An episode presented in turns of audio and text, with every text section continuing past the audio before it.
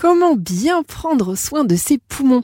Pour nous donner les meilleurs conseils, j'ai invité le docteur Juliette Hazard, médecin addictologue, nutritionniste, spécialiste en santé publique et également conférencière. Bonjour docteur. Bonjour Céline. Alors tout d'abord docteur, est-ce qu'on peut rappeler en quelques mots où se trouvent nos poumons et euh, quelle est leur utilité? Oui Céline, nos deux poumons prennent presque tout l'espace à l'intérieur de notre thorax. Ils sont séparés par le médiastin, une région qui héberge le cœur, l'œsophage, la trachée et les bronches. Sous les poumons se trouve le diaphragme, un muscle mince qui sépare notre cavité thoracique de l'abdomen. Les poumons sont les organes de la respiration où se réalisent les échanges gazeux. Le sang circulant dans les poumons se charge en oxygène nécessaire au bon fonctionnement de chacune de nos cellules. Parallèlement, il se décharge du dioxyde de carbone produit par ces cellules. Nos poumons nous aident également à protéger le corps des substances nuisibles présentes dans l'air, comme la fumée, la pollution, les bactéries, les virus. Nos poumons produisent un liquide épais et visqueux qu'on appelle le mucus,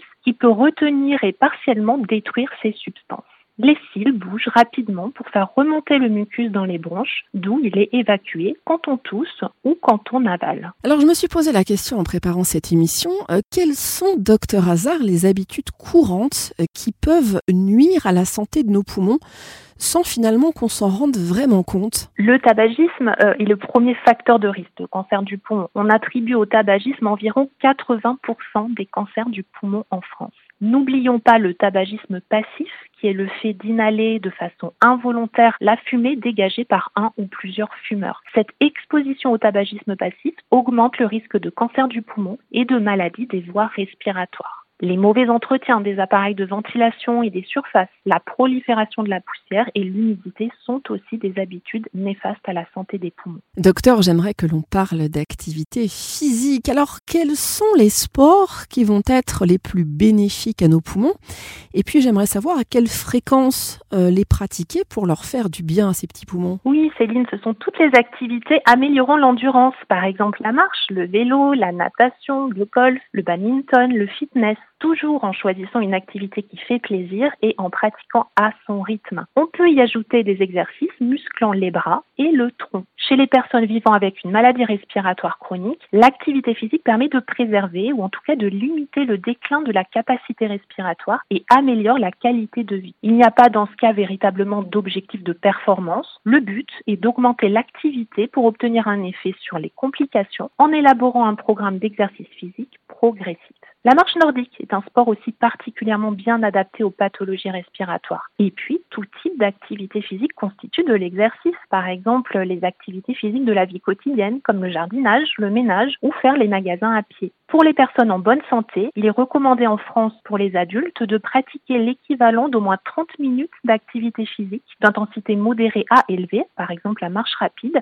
au minimum 5 fois par semaine en évitant de rester deux jours consécutifs sans pratiquer. Et pour les enfants et les adolescents, eh bien, on recommande l'équivalent d'au moins 60 minutes par jour. Pensez aussi à alterner activité physique à visée cardio-respiratoire et celle à visée musculaire. Et puis, dans tous les cas, avant de débuter un sport, demandez toujours conseil à votre médecin. Alors, si on a un enfant euh, asthmatique ou qu'on souffre soi-même de cette maladie, docteur, est-ce qu'il faut faire travailler ses poumons avec des exercices de respiration, une activité physique douce?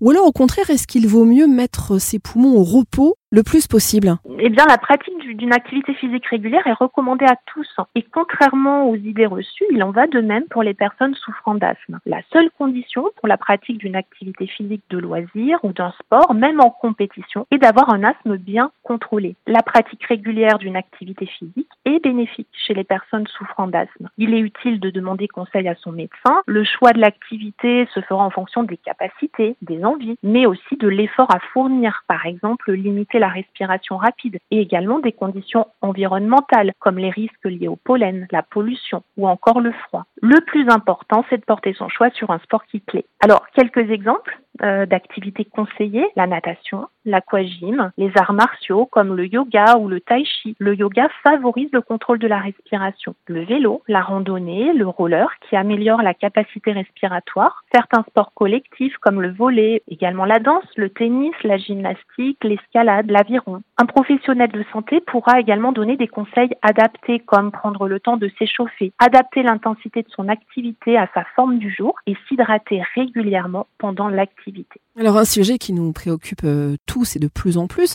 comment préserver nos poumons de la pollution euh, des grandes villes principalement, mais pas que?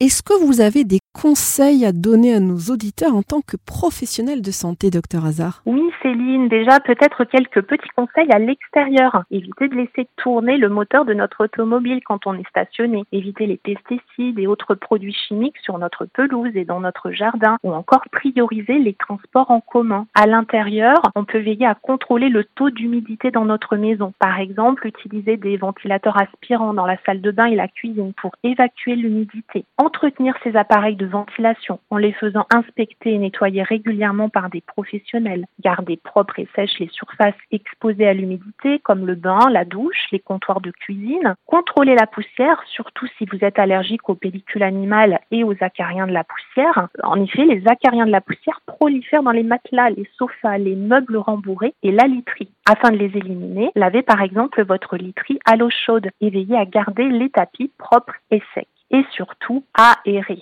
Aérer les pièces de votre habitat chaque matin et soir pendant une dizaine de minutes. Assurez-vous de faire circuler de l'air frais dans votre domicile. La pollution intérieure est souvent négligée et les impacts sur la santé sont pourtant tout aussi importants. Lors des pics de pollution, évitez les activités physiques urbaines et pratiquez si possible régulièrement une activité physique en pleine nature. Alors à la maison, on utilise euh, pas mal de bougies de synthèse parfumées ou de l'encens. Alors c'est vrai, pas très cher, mais pas toujours de très bonne qualité, on va pas se mentir.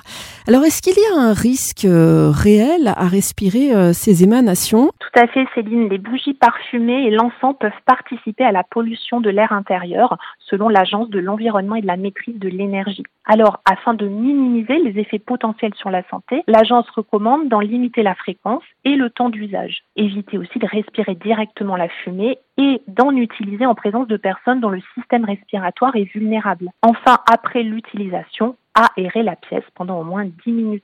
Et je pensais également aux produits ménagers, parce que entre l'eau de Javel, les sprays et autres pchip est-ce que vous recommanderiez de porter un masque? C'est ce que je fais personnellement euh, quand on fait son ménage et qu'on utilise donc ces produits afin d'en respirer finalement le moins possible. Oui, en effet, les produits d'entretien dégagent des émanations toxiques qui polluent l'air intérieur. Ils sont souvent à l'origine de maux de tête, d'irritation, d'asthme ou d'autres problèmes respiratoires et peuvent être cancérigènes. Je conseille de se tourner, quand c'est possible, vers des solutions plus naturelles, comme le savon noir et le vinaigre blanc, afin de limiter l'usage de ces produits chimiques ménagers. Docteur Juliette Hazard, merci infiniment pour ces excellents conseils. Merci Céline. Et je rappelle que vous êtes addictologue, nutritionniste et spécialiste en santé publique, mais également auteur et conférencière.